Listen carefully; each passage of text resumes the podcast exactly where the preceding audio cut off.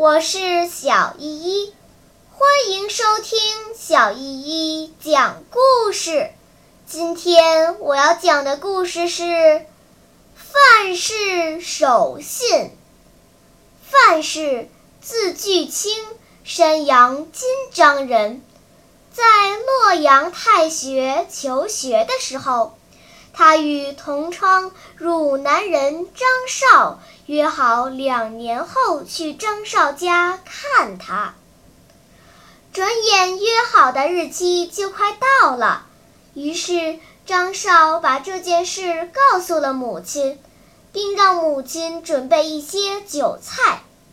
母亲不太相信范氏真的会来。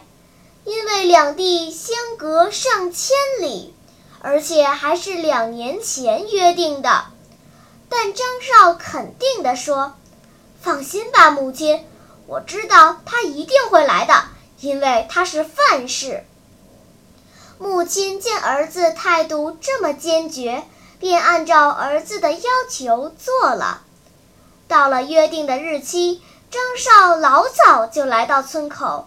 等待着范氏的到来，不一会儿，范氏果然风尘仆仆地赶来了。张绍的母亲见了，感叹地说：“没想到啊，天下真有这样讲信用的朋友。”小朋友们，因为守信，范氏才会不远千里探友，也因此得到朋友的信任。让朋友把他视为生死之交。好了，今天的故事就讲到这里吧。什么？你还没有听够呀？